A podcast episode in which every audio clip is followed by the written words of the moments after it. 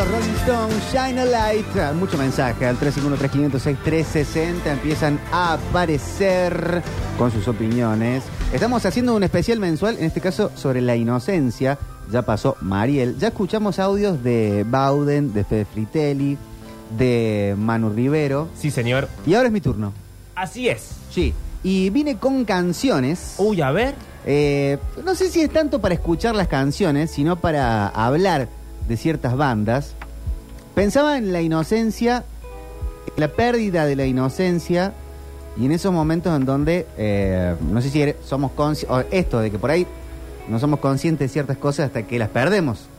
Y eh, lo pensaba del lado de las bandas. Hace poco se cumplió aniversario de la separación de Oasis, que fue en el 2009, hace 14 años. Y Oasis es mi banda favorita. Eh, cuando se separó la banda, hace, bueno, esto, hace 14 años, no, como que dije, voy a bloquear este momento. Como que no, no me voy a hacer cargo de esto que está pasando. Bien, siempre la opción más sana. Y decís, bueno, van a volver el año que viene o el otro. Después decís, o yo decía, eh, se cumple aniversario redondo de tal disco. Bueno, nunca ocurrió.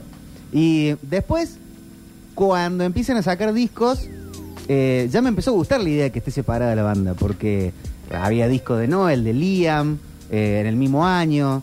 De- empecé a verlos en vivo y los veía, a mí me gustan mucho y, y- y los sigo mucho los dos. Entonces los veía como mejor, estar peleándose todo el tiempo. Eh, entonces este, lo, empecé a leer de otro lado. Pero también pensaba en eh, eso, ¿qué pasa cuando se separa la banda que te gusta? Y que te gusta una banda, a mí me cuadra en ese sentido de la inocencia, de que te gusta una banda, querés pensar que son amigos, que se llevan bien, que eh, ninguno va a tener ningún problema serio. Entonces, cuando se empieza, cuando se separa un grupo de música y es una un, contacto con, con la vida real, digamos, que, que me parecía para preguntarle, ¿ustedes tienen bandas que les, ha- le han gustado, que se han separado, que, le, le- jodió? Eh, sí, sí, por supuesto. Eh, no sé si me pasó de que se separe lo que me jodió, pero mm, sí por ahí enguerrarme inocentemente con otras bandas o, o entrar en ese universo de cuál es mejor, cuál es peor, esta me gusta a mí, que es un...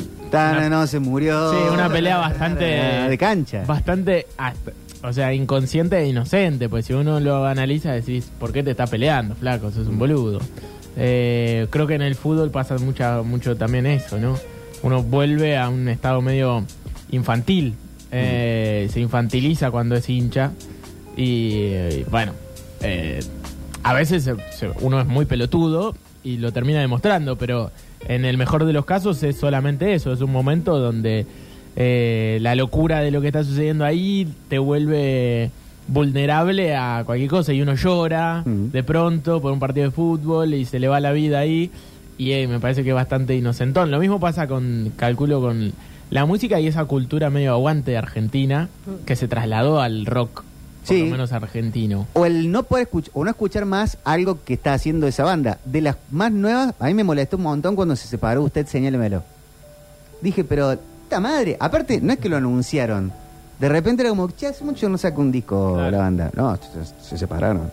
Ya, se mudaron toda otra provincia. eh, se fueron. El otro día volvieron a Córdoba, ya habían vuelto con un disco. Y, y también me sorprendí mirando la banda y poniéndome en contacto con el que me, me remole, remolestado con se habían separado Claro. eh, hace, no sé, dos, tres años. A mí no me, no, no me pasa o no me pasó nunca con una banda en particular, pero sí se me ocurre lo siguiente, que es es algo parecido a que se muere como un universo de sentido, un universo de sentido, un, un universo estético, algo que por alguna razón, y aquí también la inocencia del pacto, uno cree que le habla a uno. Mm. O en todo caso, habla de cosas o entiende las cosas más o menos como las entiende uno. Y creo que esa cuestión de dejarte conmover con, por alguna cuestión del arte, primero que hace falta la inocencia de efectivamente dejarte conmover, y segundo, la de saber que uno puede perderlo, porque la banda puede separarse, porque el autor del libro puede morirse, eh, porque la película puede envejecer mal. Pero se me ocurre eso, esa cosa como de de pérdida, de, de- de algo que fue o que es en algún, en, en algún punto algo constitutivo de uno. A mí me pasó con Sui Generis de conocer la banda por mi papá, pero conocerla ya con el sentimiento triste de que se separaron. Y que después vino la parte de Charlie rockera, nada que ver con eso acústico. Y yo era chiquito y decía, puta madre, ¿por qué se separó Sui Generis?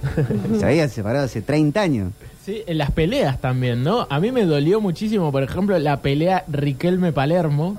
En Claro. El, en el 2008. Eh, Riquelme Palermo, Riquelme Riquel- Maradona. Riquelme Maradona. Riquelme Maradona, no, Riquelme Palermo no. Riquelme Maradona me, No, era, por favor, me no. liquidaba que esos dos tipos estén diciendo las cosas que se está, se está vacío, llenate, le dijo Diego. Sí. El, el otro que le decía ese señor. Y eran dos tipos que se querían tanto, porque eh, la imagen de la despedida de Diego es eh, él poniéndose la camiseta de Riquelme, Sí. como diciendo, acá se hereda como una cuestión del, del enganche del 10 argentino. Y que esos dos tipos se, se estén diciendo lo que se estaban diciendo. Yo era chico aparte, eh, era un niño me, me liquidaba, ¿viste? No lo, no lo podía entender. Estaban peleando mis padres. ¿Entendés? A ese, Sí. a, a ese punto. Y, y mirá que mis padres estaban separados de que yo tenía noción de la memoria y no me había ninguna crisis. Hay Pero gente eso que- me producía una crisis. Hay gente que en cierta inocencia eh, lee metamensajes entre el indio y Sky. Recontra, día de hoy. Me encanta eso. Vieron que se pusieron me gusta en un posteo, que en un show, mi amigo indio, hola Carlos, como que eh, me estás contando que hay una chance. ¿Y qué actitud, eh, no sé si es inocente la palabra, pero esa de como mi ídolo dijo un día que ponele Papo que dijo eso de su Genery, eh, tocan la guitarrita, no, no es rock. sí. Entonces, de pronto uno era seguidor de Riff o de Papo Blue y no le podía gustar Charlie Claro, García. claro, sí, sí. Y capaz que se moría por Charlie García por dentro, pero en su actitud no podía decir eso, porque su ídolo había dicho lo contrario. Ahora no se come más pizza de mozzarella. Me gusta la pizza, papo. No, ¿sabes qué pensaba que un poco cuando hablamos esto de, los niños que empiezan a perder la inocencia, hay algo que cuando te gusta, cuando tenés un ídolo, por ejemplo, un, un cantante, un generalmente son los cantantes los que tenemos de ídolos cuando somos chiquitos, eh, empezás a crecer en un momento cuando, por ejemplo, no sé, dicen, le detuvieron a Britney Spears porque estaba dro- drogadísima. Sí. Y decís, ¿cómo estás drogada? Es como esa No, inocencia. Britney. No, tú no, Britney.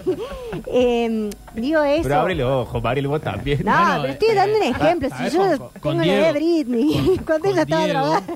eh, pasa algo parecido con Diego. Uno eh, decía, por favor que no sea cierto, por favor que no sea cierto. De pronto siempre había una noticia nueva, siempre había una, una pelea, siempre había algo nuevo. Y lo quería, yo por lo menos lo quería como un familiar. Lo quiero todavía, ¿viste? Como la canción, no importa en qué lío se meta Maradona, es mi amigo y es una gran Claro, persona del 10. pero al final sí importa, porque Sí. cuando un familiar se mete en problemas, también te termina importando, eh, importando y te, te liquida mentalmente sus contradicciones, sus vicios. eh, es terrible eso. es- A mí de chiquito me gustaba mucho Michael Jackson. Claro. Bueno, Y cuando en los, no sé, mediados de los 90 pre- eh, o fines de los 90 se empezaba fuertemente saber de casos de pedofilia, Ujú. de, de- de abuso infantil, y era como que, nada, no puede ser. Claro, sí, sí. Lo Eh, primero que haces corazón es roto negarlo. total. Sí, obvio. Y, eh, y un señor que no sé quién es. Da, sí, Sí, es sí, raro sí. que la vean. no existía en los fines del 90 el- ni la cancelación, ni ningún concepto así, pero era algo muy claro. fuerte. A mí me pasó con Michael, que yo siempre fui muy fan, que eh, cuando vi el documental de HBO, me hizo mal en serio, más allá de las cuestiones de la pedofilia, digo, como eso de, de tener que matar a tu ídolo, Mm. de decir, eh, ahora tengo que dejar de, de mi, no te puedo ni mirar, no te puedo escuchar nada, como eso de matar al ídolo. Y sí me empecé a acordar en ese momento de que, por ejemplo, nosotros tenemos más o menos la edad de Macaulay Culkin, que Sí. eh, entonces yo lo de los 90, cuando él era chico y, y salía al lado de Michael, no lo podía como dimensionar, porque para mí siempre tuve la misma edad, pero en- cuando vi el documental y lo vi chiquito y lo me- pero me destruyó Sí. Y tiene que y en eso sí digo hay un poco de, de inocencia de no es que vos decís eh, no lo creo sino que decís quisiera no creerlo. Claro. Lo mismo que cuando ves los videos de Maradona maltratando mujeres, que decís, quisiera no creer que esto está pasando porque hay un montón de cosas que... Y, y es lo que dice él, no es nadie, o sea, es una persona totalmente lejana Sí, sí, y sí. ajena. Hay una construcción de la persona que uno hace, Sí, sí, de la idealización y de ahí también está esa inocencia de, no, tú no. El, eh, de chico me acuerdo de, de- de seguir la historia de la muerte, del asesinato de John Lennon y pensar que en una de las tantas veces que o lo leo o miro el video o lo que sea, va a zafar. claro. ¿Entendés? Eh, y bueno, no, pero hay como esas cosas de, de una película que te pone en contacto con un drama y hasta que eh, no pasó eso, te sentís distinto. La que sea, el Rey León, Bambi, eh, la, la- la que venga de, de Sí. ese palo, o recién hablamos de Jojo Rabbit, en el- en el- más en el corte, que como que, que te queda muy marcado el, el cuando se corre cierto velo y las cosas no son las mismas. Y pensaba en, bueno, la banda más conocida y de la que, bueno, como también graficó todo, porque tiene todo el, el recorrido de personaje de cada uno, eh, que los Beatles. La, Ujú. la conocemos ya separada a la Claro, banda, y sí. l- con la mitad de ellos muertos, porque bueno, George Harrison en, en el 2000, ya nos queda lejos del 2000, Sí. Sí. 23 años. Yo Eh, cuando inter- se- supe quién era George Harrison ya estaba muerto. ya estaba muerto. Eh, a mí- yo me, me estaba acordando que vi un documental de John Lennon cuando era chiquita.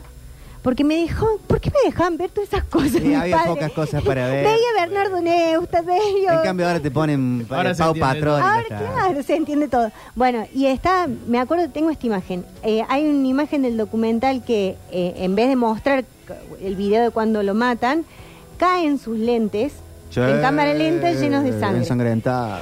Ah. Y yo en ese momento lo miré a mi papá y dije, ¿qué le pasó? Y yo lo estaba viendo a Mm. eso como una película, para mí no existía esa persona.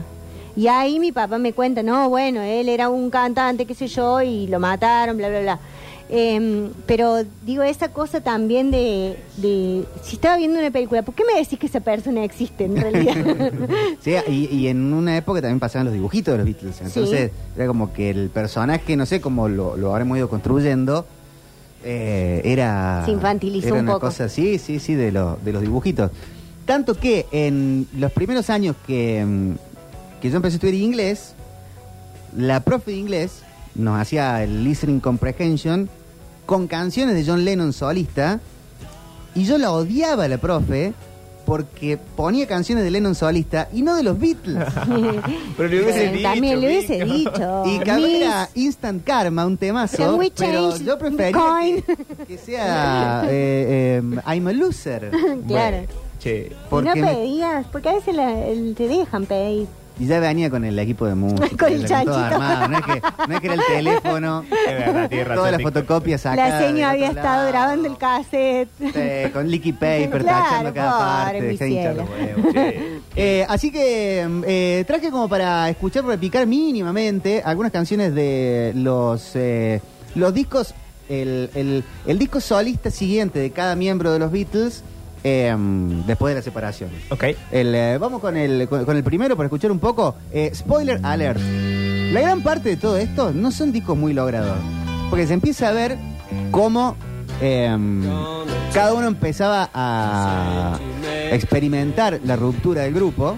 El primer disco que sale es el de Ringo, que sale oficialmente. Hay uno instrumental de Harrison, Wonderwall Music, algo así, que no lo vamos a dar cuenta. Pero, porque era un disco más para una película, entonces es como raro. Pero Ringo es el primero que saca un disco solista con canciones, todas eh, versiones de canciones viejas, de los 40, de los 50, pero cuenta con la producción de George Martin, el productor histórico de los Claro. Beatles, y eh, participación como sesionista de John Lennon. Como que Ringo el que se mantuvo amigo de todos, grabando con todos. Pero el primero en irse y el primero en grabar un disco, medio restando la importancia a eso. de- va a salir el primer disco de el- uno de los miembros de los Beatles. Y es un disco menor, como que sin expectativa, de grabemos y punto. Y aparte, convengamos que Ringo no tenía el peso Nah. que tenían otros. Eh, Lennon y McCartney, sobre todo. Claro, claro. Y eh, pasemos al siguiente. Paul McCartney saca un disco que tampoco es de los mejores, salvo caso puntual que vamos a escuchar ahora, que es como de repente, entre tanta depresión, tanto embole, tanto bajón, y no puede evitar ser Paul McCartney y hacer cosas así.